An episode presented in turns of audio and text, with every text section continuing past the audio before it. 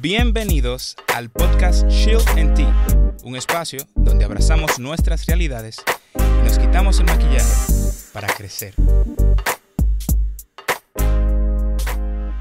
¡Manning! Bienvenidos al podcast donde Caleb debería estar presentando, pero estoy presentando yo. Hoy tenemos a. No, ya mentira, relajando. No es relajando, se va a quedar ese intro. Manines se quedó ese intro. Señores, me acompaña Rainer Jiménez. Yo siempre digo, ¿cómo que siempre te digo? Rainer. Sí. Yo siempre Rainer, confundo su Rainer. nombre, sin importar cuánto pase el tiempo. Primera vez que lo dice bien. Adelante la gente. Porque lo tengo anotado. Rainer Jiménez me acompaña hoy, señor. Un apasionado de las almas, un apasionado de la educación, un apasionado de las mentes, que entiendo, por lo que he conocido de él hasta ahora, que es una persona muy dispuesta. Y de eso es lo que me gustaría hoy hablar, de entrar a esa aptitud, eh, de conocer esa faceta de él para nosotros adoptar esas cualidades de disposición que muchas veces nos hace tanto falta. Así que prepárense para el break de hoy donde reiremos y nos analizaremos internamente. Manning, bienvenido. Creo que. ¿Qué lo que? Él sabe que no vamos a reír. O, o sea, porque, porque estoy yo aquí. No vamos a reír. Modestia- modestia. No vamos a reír, obligado. Loco, eh, está de más decir, porque ya yo lo he dicho hasta en el púlpito, que tú eres alguien muy dispuesto para mí, a mi pensar. Y yo no sé si es que yo no soy dispuesto, pero para mí tú eres muy dispuesto. Y yo he dicho para mí todo lo contrario. realmente eso, eso suele pasar. Yo creo que por lo mismo, por la conciencia, lo que yo le comentaba a Eric en el podcast. Como que uno sabe que, que uno no ha llegado a donde uno debe, pero es porque uno lo está haciendo. Entonces tú dices di que no, loco, porque una persona dispuesta, una persona así, así, así. Así, una vaina que uno nunca ha Y- pensado. Y a mí me falta todo eso. Pero yo quisiera saber en tu achievement, en tu, lo que tú has Logrado. eh, alcanzado, has logrado hasta ahora, ¿cómo te surge esa disposición? ¿Cómo, cómo te sale? No sé si es natural, si fue, si fue impuesto, eh, si es algo por enseñanza materna, sabrá Dios. ¿Por qué te surge ser así, tan dispuesto? Yo realmente me he preguntado lo mismo, o sea, porque yo siempre estoy para otra gente. Y es natural, según lo que yo, parece que fue crianza. Porque cuando a ti te crían de cierta manera, cuando tú ves cierta acción en tus padres, eso por ende tú lo tomas. Ujú. Mis padres son gente muy dispuesta. Muy entregados. O sea, ellos, tú estás enfermo y cuando ellos ven que tú estás enfermo, "Oh, vamos a llevarle un té a Caleb, vamos a llevarle esto a Ey, Caleb. soporto, oíste.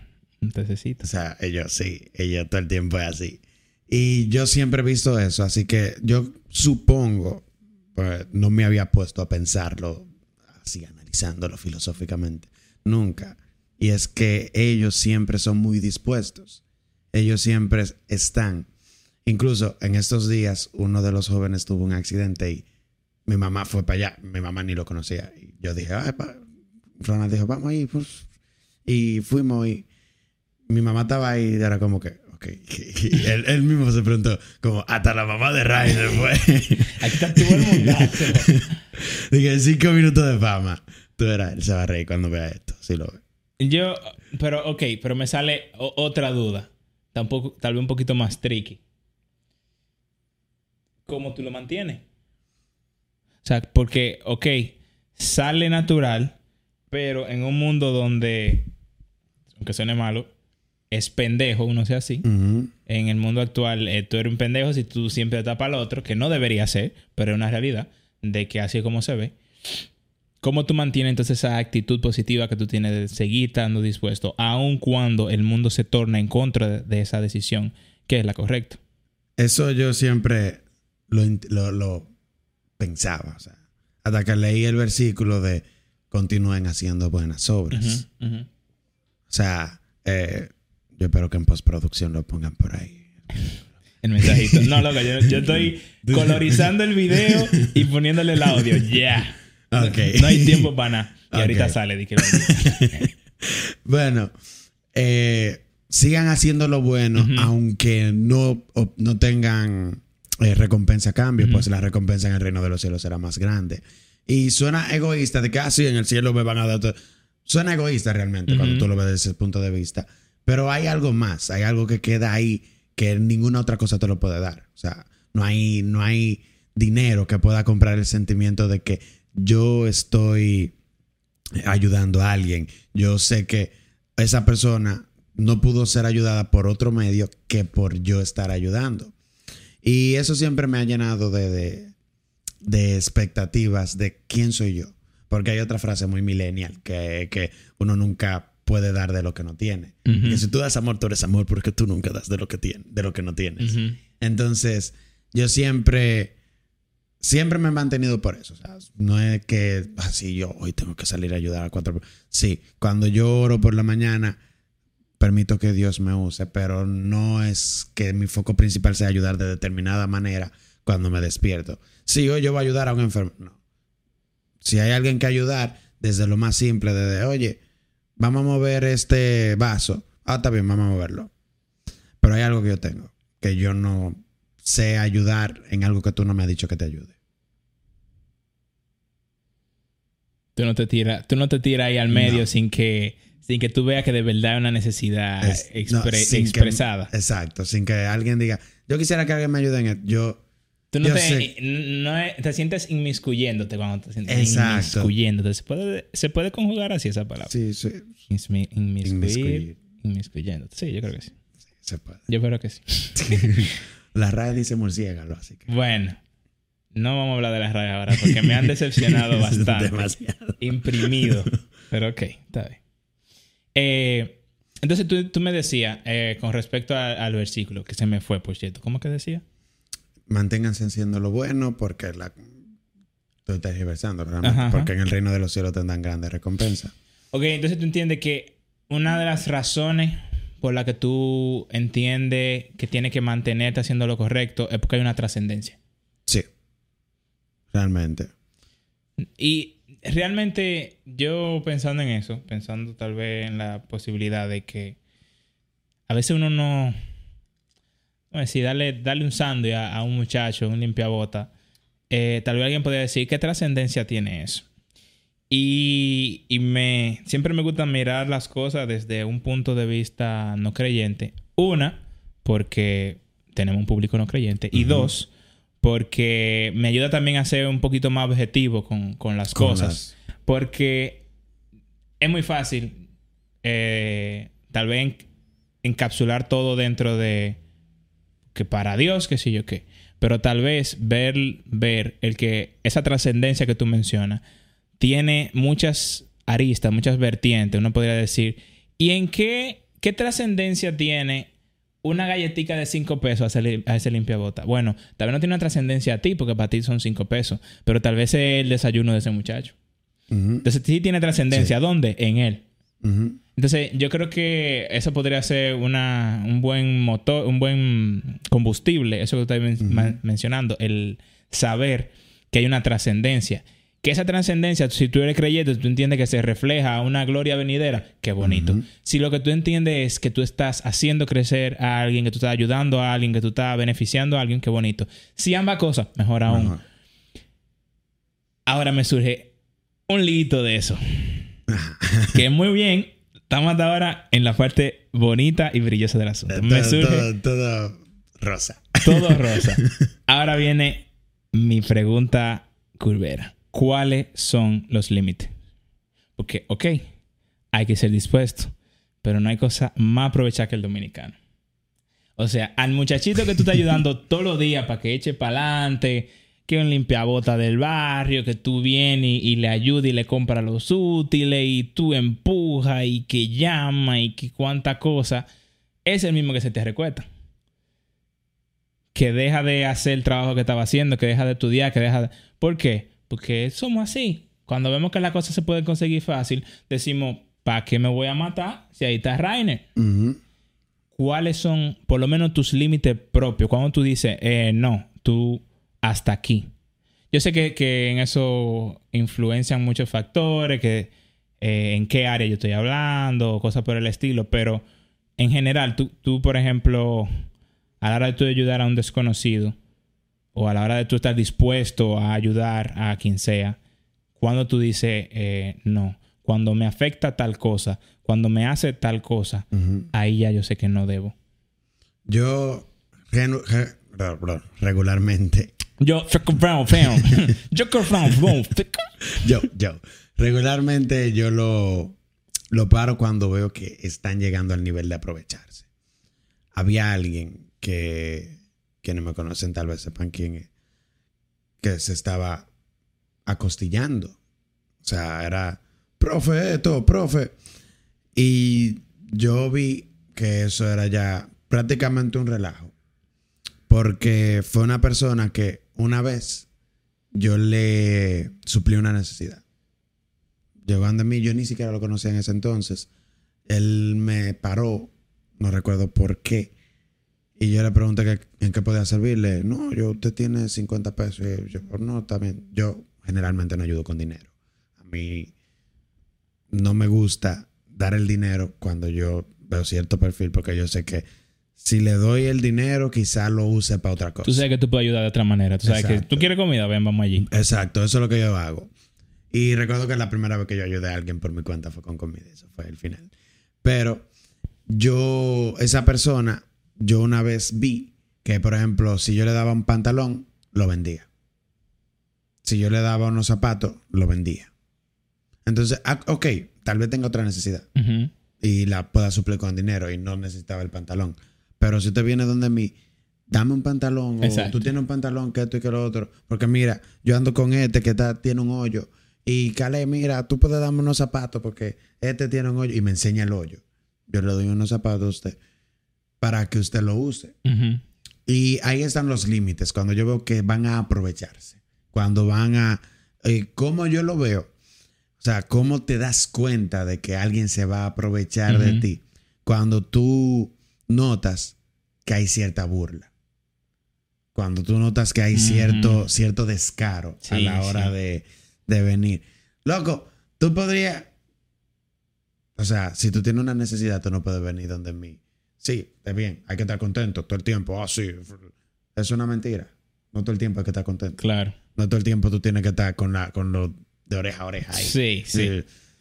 Eh, y cuando yo veo eso, yo le digo, a esa persona se lo puse bien claro. Eh, recuerdo que en, esa, en ese entonces le di algo de ropa. Le digo, mire, usted va a tomar esto.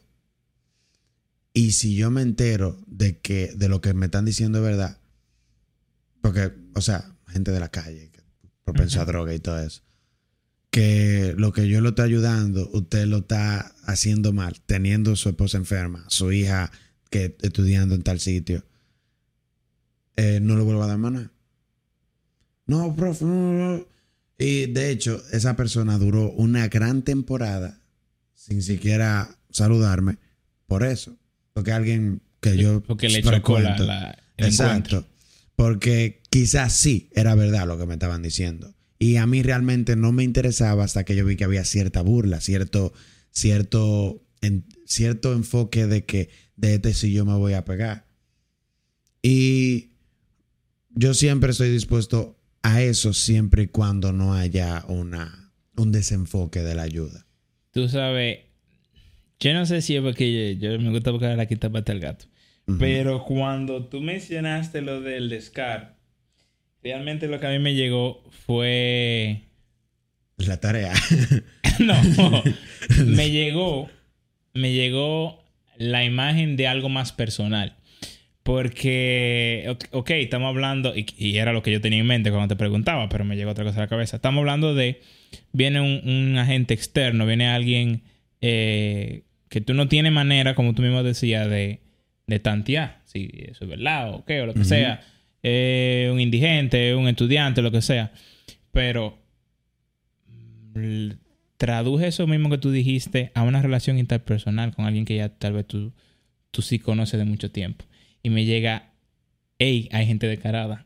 Sí. O sea, tú puedes tener O sea- un amigo descarado, una novia descarada, un, un tío descarado. Realmente, sí. Y yo, oye, lo que me pensó fue, lo que me pasó por la mente fue cuando tú dijiste eso fue cuando descaradamente tú notas que se están aprovechando de ti. Y yo creo que, oye, ese mismo concepto lo podemos coger y también tirarlo para nuestras relaciones también cercanas. Que uno pueda decir, oye, eh, Tú eres mi tío, yo estoy ahí para ti. Tú eres mi primo, yo estoy ahí para ti. Tú eres mi novia, tú eres mi amigo, tú eres lo que sea. Tú- yo estoy ahí para ti. Cuenta conmigo, te voy a ayudar a echar para adelante. Pero ten cuidado, muchachito. Que te conozco las mañas. Porque sí, porque se pueden terminar aprovechando de uno. Claro. Y, y es el mal de ese bien. Todo Y- bien trae, trae un mal. Y el mal de ese bien yo creo que es que el que tiene el corazón muy abierto, bueno, pues está muy propenso a que se lo que cuchillen. se lo- exacto. El que tiene la mano muy suelta, el que tiene la disposición muy, muy abierta todo el Tener tiempo. dispuesto a que le jalen el brazo completo. Exactamente. Y realmente eso sucede en muchas familias. De hecho, uno lo ve muy a menudo, donde el, el tal da la típica frase del padre, oye, yo te ayudo en todo hasta que tú caigas preso por hacerlo mal hecho. Y ahí es donde entra la cosa. Tiene ese límite, pero tú no le has establecido los otros límites. Ajá. O sea, tú le ¿Cómo estableciste tú el límite. evitas que él caiga preso? Exacto. ¿Qué tú estás haciendo? ¿Tú le estás dando todo? Porque así tú no vas a evitar que él caiga preso. Ay, sí. Eso es una... eh, yo suspiro porque es que... Lo mismo que te decía, ese es el, el mal de ese bien. Yo creo que es difícil a veces uno... Uno aceptar la realidad de que por más que uno quiere a alguien, por más que uno se abre a ayudar a alguien, ese alguien puede estar con toda la disposición de herirte. O no de herirte también intencionalmente, pero su prioridad es él. Sí. Su prioridad es yo necesito conseguir lo que yo necesito conseguir. Si me tengo que llevar a Rainer de camino, lo siento, primo, lo siento, amigo. Y eso es difícil. Sí. Y de hecho, ahora que tú dices eso de que a quien tú quieres, yo escuché una frase en una canción que dice que es difícil perdonar a quien te hiere, pero es fácil herir a quien te quiere. Oye, y eso es una realidad, porque cuando tú estás dando, que es de lo que estamos hablando de la disposición, cuando tú estás dispuesto a ayudar a alguien, ahí es donde tú más estás propenso a que te disparen o a que te apuñalen. Es como la guerra. Si tú vas... Mientras más que- tú vas a la zona de guerra, más tú estás más está abierto, propenso claro. a un accidente. Y siempre tener en cuenta esos límites, ya que pusimos una guerra. La guerra tiene sus, sus, sus barreras esas donde se presentan los ajitos y eso. Yo, yo estoy buscando la palabra también, Eh, pero no me acuerdo. Yo, Yo iba a decir no- no- barricada, pero no me acuerdo Sí, si es es, es barricada, sí, barricada. barricada. Entonces, me acordé por fin de una palabra. entonces, hasta ahí tenemos que establecernos nuestras barricadas personales. Donde yo sé. El otro día yo me puse a pensar que yo casi no me conozco a mí. De hecho, fue un- en, un, en un servicio de jóvenes cuando yo estaba diciendo. Ya, le yo iba a decir, yo pensaba que te iba a decir fue en un podcast. Y yo, sí. Fue cuando yo estaba diciendo, sí, a Carly le gusta la poesía y, y esto", y yo después, y a mí que me gusta. Ah, yo estaba ese día. Sí, tú estabas Sí, ahí ese sí. día. Y es como que eh, a veces no nos conocemos a nosotros mismos y Ujú. tenemos que buscar esos límites personales que las otras personas, valga la redundancia, Ujú. tantas personalidades, que las otras personas van a, a, aprovecharse. po- a poder violar. Yo, iba- Ujú. yo- yo voy a utilizar una palabra más brusca, Ujú. violar. Y hasta ahí, cuando ya tú sabes dónde está, es más difícil que llegue. Cuando ya tú sabes dónde están, es más difícil que llegue. Yo creo que siempre, siempre, sin importar el tema que hablamos aquí, terminamos en el cojito ergo sum. ¿Eh, cojito ergo sum? El que dice eso. Eh, siento luego existe. Pienso, ajá, no. Sí, cogiste eh, Pienso eh, luego pienso Sí, sí, sí. No es con... Tú Sí. estás privando en fino. El que yo quería decir era este, el de conócete a ti mismo. Siempre, sin importar el tema que hablamos aquí, terminamos en conócete a ti mismo. Porque no hay manera de tu poder sobrepasar cualquier problema, cualquier situación de cualquier índole, sin importar los temas que hemos hablado aquí, siempre alguien menciona, ah, conocerte Exacto. conocerme a mí mismo, hacer introspección, evaluarme. No importa el término con que lo dicen, siempre lo que están diciendo es, oye, si no miro hacia adentro, no hay manera. Y es interesante que aquí, a- aún hablando de disposición. de o sea, relaciones de interpersonales. Sí. Entremos a la intra.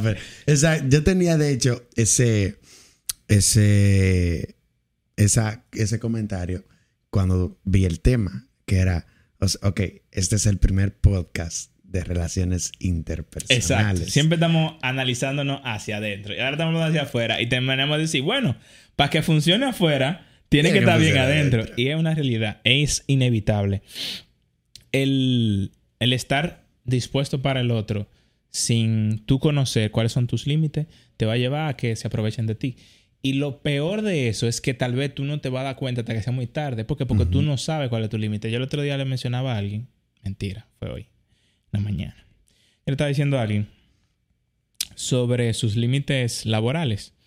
Y yo le decía a esa persona, oye, hasta que tú no sepas que tú no quieres en un trabajo, que tú no aceptas en un trabajo, todo lo que venga es bueno y válido. Porque tú no le puedes decir que no a lo que tú no estabas preparado para Yo- decir que no. Yo conozco una persona. Eh, Cuando vean a ver, estamos hablando de la misma persona. Es posible. y y me, me recuerdo ahora de, de mi tía Sonia, que ella me decía que yo tenía que plantearme qué yo iba a hacer eh, frente a una situación sexual, frente a una situación de este tipo, frente a una situación de este tipo. Ujú. ¿Por qué? Porque ella me decía, cuando se te aparezca esa mujer en cuera ahí, no es ahí que tú vas a tener No. que averiguar qué hacer. ya tú tienes que haber pensado, ahí no hay tiempo de pensar. Si tú le vas a dar, tú, y no lo pensaste, tú le vas a dar. Y si tú no sopesaste antes de, eso va a pasar. Y si tú ya has pensado lo suficiente que va a correr, tú vas a correr. ¿Por qué? Porque no hay manera. Y vuelvo a lo mismo. Si estamos hablando desde una perspectiva no religiosa o lo que sea, también creo que tú como hombre deberías tener Debería cuidado tener. de cualquier mujer en cuera que no se te aparezca, tú ah, dale para allá. Eh, ¿Por qué? No, no habla de, de infecciones sexuales ahora. Pero el, el- Una razón sí, válida. es una razón muy válida. Pero el punto es, para no, no desviarme, el punto es, si tú no estás listo, si tú no haces una, una introspección, si tú no te preguntas qué yo no aguanto, qué yo no tolero, en esto, en esto, en esto y en esto, pues también incluso cuando se trata de tú dar hacia afuera, de tú estar dispuesto para el otro, pues te van a agarrar de la mano, se te van a llevar un brazo, te va- se van a aprovechar. ¿Por qué? Porque todo el mundo quiere ganar. Y todo el mundo quiere para su lado. Es así. Y es Realmente. lamentable, pero es la realidad. Ahora me surge otra pregunta. Dale. ¿Por qué el otro? ¿Por qué estar dispuesto para el otro? ¿Por qué no tú? O sea, ¿por qué tú no? Que, que puede sonar todo egoísta, pero que me juzguen, como, como decía Cheney. Te van a señalar, me importa. Hay que ser sincero. Hay demasiadas cosas que tenemos que hacer nosotros para estar pensando Para en el otro. pensando en el otro. Y suena feo y yo soy muy partidario de, de- de ayudar a los demás y todo eso. Pero no voy a mentir de que me pasa semanal, ni siquiera mensual, ni siquiera en el año. Me, me pasa semanal, a veces diario, que estoy hasta el cuello de favores y yo con un viaje de cosas mías Ujú. a. A mí me ha pasado. ¿Cómo tú agarres ese balance? Tal vez todavía tú, tú no lo has solucionado, pero tal vez tú sí sabes que tal vez tú no estás dispuesto para ti o tú sabes que tú estás dispuesto para ti, pero no te has organizado. O sea, háblame de eso. ¿Por qué los otros? ¿Por qué no O tú? sea que ahí hay dos vertientes. Ujú. La primera es que a veces uno está dispuesto para todo el mundo menos para uno. Ujú. Y a veces, y a veces, uno está dispuesto para todo el mundo menos para la gente de uno. Ahí es donde, ahí es sí donde hay un problema. Eso sí es verdad. Y cuando tú me hiciste la pregunta de por qué estar dispuesto para el otro, es como que en el trabajo a mí siempre me pasa. Y el otro día alguien me dijo, un compañero me dice, lo que pasa es que usted no sabe decir que no. Y yo, no es que yo voy a decir, sé decir que no, es que si yo trabajo aquí y yo realmente estoy haciendo algo que no es de aquí, del trabajo, Ujú. si me mandan a hacer algo que es de aquí, yo tengo que hacerlo. Claro. Y yo hay veces que sí he dicho que no y cuando lo hago no sé hablar, yo no sé hablar, yo lo digo muy an- animal, tipo, no, yo no, no. Así. Que usted puede. eh, no. De hecho, una vez pasó algo que no podíamos ir a buscar una, una muchacha. Oye, no te vamos a poder buscar. Bye. sí. Y todo el mundo se me quedó, "Rey, estás loca". Pero, eh, yo creo que pasamos aquí. Pero, No, no. Pero, yo no... Para estar dispuesto para el otro, yo siempre he dicho que tengo que tener algo resuelto, por lo menos un 25% de lo que yo tenía que hacer para mí, para yo poder ayudar a alguien. Y cómo yo puedo lograr ese balance entre que ayudar al otro y ayudarme a mí, cuando yo veo si lo del otro es una urgencia. Cuando lo de lo, si lo del otro se puede aguantar, De verdad lo sea egoísta, yo tengo que hacer algo, algo para mí primero. O sea, yo voy a dejar de, de comer, por ejemplo, si yo puedo decirle bien, "For- aguántate 25 minutos que yo voy a comer porque yo llegué del trabajo ahora y no puedo comer. Y esa puede aguantar. No voy a llegar al sitio. Sí, ya llegué yo, fulana, ayuda. Porque realmente, si yo estoy mal comido, yo no le voy a ayudar al tope. Y yo siempre he tenido eso en mente. Y es, y, y es como tú dices, es si es una urgencia, porque si yo te llamo y te digo, loco, se me acaba de morir tal familiar, tú dejas la comida, yo lo sé. Pan, salgo para allá, papá, no te preocupes. Pero, hey, es una emergencia. Claro. Que tú necesitas armar la silla para los 15 de tu, de tu hija. Yo creo que tú puedes esperar que yo termine de comer. Exacto. Yo sé que usted está arrollado con eso, pero yo creo que usted puede esperar 15 minutos que yo Claro. coma. Entonces, el nivel de urgencia, ¿verdad? Es un factor determinante que no había pensado. Pero es muy cierto. Y con lo de ayudar, estar dispuesto para todo el mundo, menos para los de tu casa. Eso es algo que yo he venido con- desde que estamos con el tema de la Ujú. disposición. Yo he venido pensándolo como que, conchole, yo soy de ese tipo de persona. Yo no lo había pensado, pero yo que- creo que yo también. Yo soy de lo que siempre están para todo el mundo. Menos y para los estoy, no es que menos para ellos, sino estoy en menor cantidad para ellos. Porque Exacto, exacto. uno siempre, sí, fulano, ah, está bien, atento a la confianza. Tú Dame le dices, sí, pero tú te puedes aguantar. Ujú. Pero si alguien de la calle, Está bien, yo voy ahora. Yo no he dormido en dos días, pero yo voy ahora. yo voy ahora, no te preocupes. Y tenemos que verificar, porque eso es tóxico. Eso es Sí. tóxico para las relaciones de- Totalmente. De, amistades, de... Tú no sabes, Es cierto. esa persona también son personas con la misma necesidad de que los extraños. E incluso con más, porque cuando tú formas un círculo afectivo es donde hay extrema confianza. y se Entonces, crean también ciertas dependencias. Están contando con, hey, conchale, ¿cómo va a ser que mi hermano, mi primo, mi, mi mejor amigo de la vida, que yo juraba que yo contaba con él para eso, porque, conchale, él, yo vi que se lo Sí. hizo a fulanita el otro día, pues yo no pensé que conmigo se iba a hacer un problema. Hay un, un cierto nivel de dependencia que en, en- en ese punto no es tóxico, que es simplemente de confianza, como tú Sí. mencionas, que uno no debería traicionar. exacto. Pero tampoco, yo siempre he tenido ese, ese dilema ahí, porque es que yo no quiero crear alguien que sea parásito de mí. Ujú. Yo siempre he tenido... Yo siempre he tenido esa, ese problema con mis hermanos, principalmente. Porque yo siempre he tratado de enseñarle que cuando yo no te hay, ¿quién te lo va a hacer?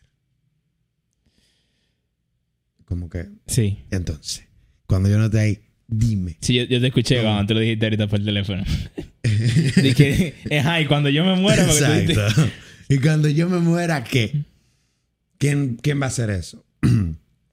Entonces, yo siempre, no es que yo no pueda hacérselo, pero si tú tienes, si yo veo que tú tienes la posibilidad de hacerlo sin mi ayuda, yo te voy a dejar que tú lo intentes. tú tienes que crecer también. Exacto. Y más en esos casos, que estamos hablando de, de la educación de, de un infante. O sea, eh, yo no lo debo hacer siempre para ti. Y ahora yo pensando, no solo en un infante.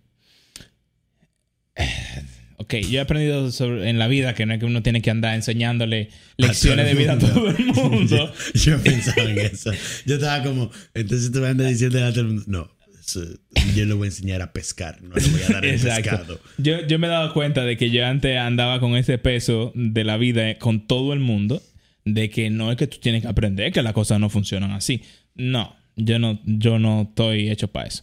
Aunque sí, porque al final estoy dando clases. Pero, pero eh, creo que tenemos que no solo el infante, sino a esos amigos, a esas personas cercanas, saber, bueno, lo mismo que estoy diciendo, que, que no sean un parásito para ti. Eh, lo que yo decía de que al infante uno tiene que ayudarlo a enseñar que las cosas tienen un flujo, que ellos pueden hacer las cosas y todo eso. A veces tenemos amistades en las que no hemos terminado de determinar ese flujo y, y se crea cierta dependencia, ese, yo iba a decir parasitismo, pero no me acuerdo si así es que se dice. Yo nunca lo había escuchado. Lo vamos, no vamos a quedar con él mientras tanto. Eh, creamos esa, esa relación eh, en que tu amigo, tu ser cercano, cualquiera, está hasta cierto punto con una dependencia de ti por algo que tú no supiste decir que no. Ujú. Y ahora, fulano nunca puede hacer un video si tú no estás ahí. Fulano nunca puede hacer una sesión de fotos si tú no estás ahí. Fulano no se cepilla si tú no estás ahí. Ok, muy extremista. pero, pero, tú me entiendes. Es me posible. entiendes. Y eso es un mal hábito, que me voy a meter ahí, pero es un mal hábito de, de las madres principalmente y de las figuras paternas. O sea, Sí. eh, ah, mi niño, ¿qué tengo que hacer?